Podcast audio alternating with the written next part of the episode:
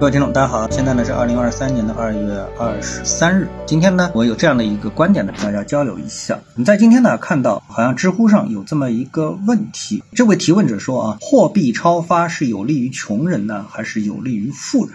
是有利于实体经济呢，还是有利于虚拟经济？高科技产业呢，还是传统经济？对这两个产业，到底哪个更有利？那么我觉得这个问题啊，本质上我觉得这不是一个好问题。为什么呢？因为里面啊需要拆解的东西太多。比如说，首先穷人还是富人，那你就得定义什么是穷人，什么是富人。富人还是穷人，其实很难定。比如说，我们先来定义一下富人啊。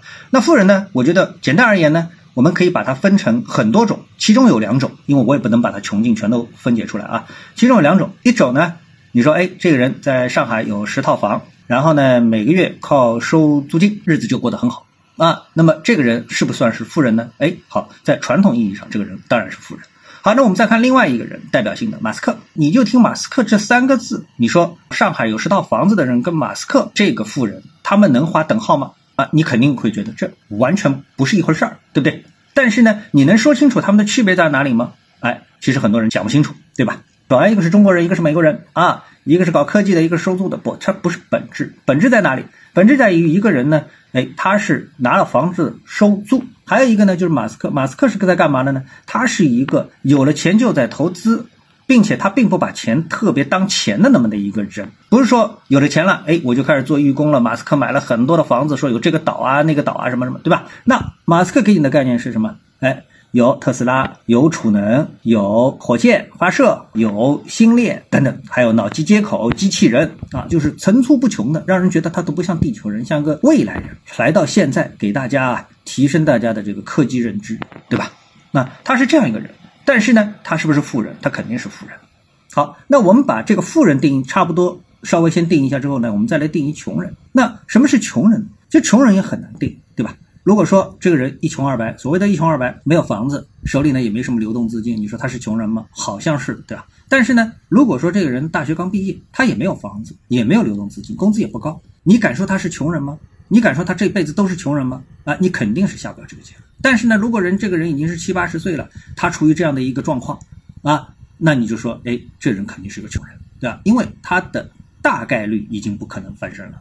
但是还有的人呢，他说，哎，他有房子。啊，退休金呢？哎，也都拿着。这时候你敢说他是富人吗？那肯定不是，对吧？但是你说他是穷人吧？好像也不是。所以全世界大多数的概念啊都是灰色的。当你发现人和人需要定义的时候，再回过头来看货币超发，那对穷人还是富人到底是有利没利呢？这时候呢，哎，你就会发现，其实对不同的人，货币超发给出的结果是不一样的。其实呢，问问题的人他很想得出这么一个结论，就是说货币超发是对穷人。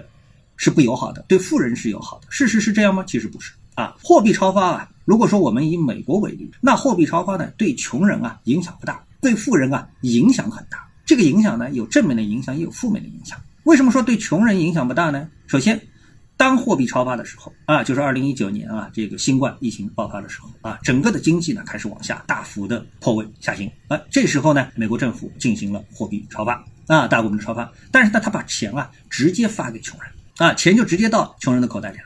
然后呢，哎，这些所谓的穷人呢，就不会说，哎，过上这个什么穷困潦倒啊，呃，这个露宿街头的这样的一个日子，那么还能维持他们的基本的啊，甚至于比基本还稍微好一点的生活状态。那么这是货币超发的第一阶段。然后货币超发呢，还有第二个阶段，就是货币超发之后，它总要收吧，对不对？哎，好，那美国呢，货币超发呢，终于引发了通货膨胀。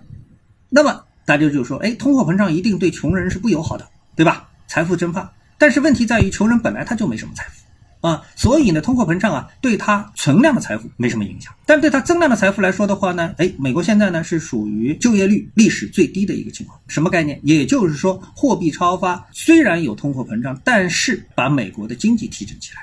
于是呢，哎，大家都在上班。那一个人只要上班，通货膨胀稍微高一点，其实对他是没什么影响的。而且同时，他还不得不提工资啊，被动的在加工资。所以呢，这个货币超发啊，最终得出一个结论啊，对穷人影响不大。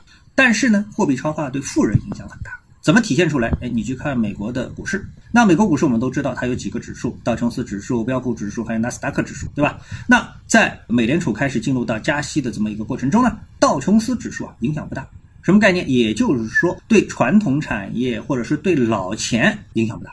但是呢，对高科技产业、对虚拟经济呢影响很大。为什么？因为纳斯达克指数跌得很惨啊，像特斯拉从三五百这个跌到了一百美元，那跌得很惨啊。所以呢，在这个过程当中，实际上我们说这个高科技富人啊受伤很严重啊，相当一批的纳斯达克的这个高科技股跌幅都在百分之七八十以上。这个就是货币超发引发通货膨胀，再加息对富人的影响。我们对穷人有影响吗？那几乎没有什么特别影响。所以呢，我们在看这么一个问题的时候，那么我们不能仅仅从自己的角度去看待这么一个问题，而是要更宏观的去比较。啊，那这个问题我们其实还有一半没说，就什么呢？就是这个货币超发在中国货币超发之后，它的逻辑是不是和美国货币超发之后所引发的逻辑是相同的呢？那我们发现，起码有一个结果，就是我们都知道中国货币也超发，但是我们没有引发通货膨胀。那这个对所谓的穷人跟富人的影响又完全不同啊。那么这个我们就不展开了啊。好，那么今天呢，我们就跟大家探讨一下，各位有什么想法或者是感受的话呢，欢迎在评论区里呢一起的交流。也希望各位呢是多多点赞、转发、订阅我的频道专辑啊。我们下期的节目时间再见。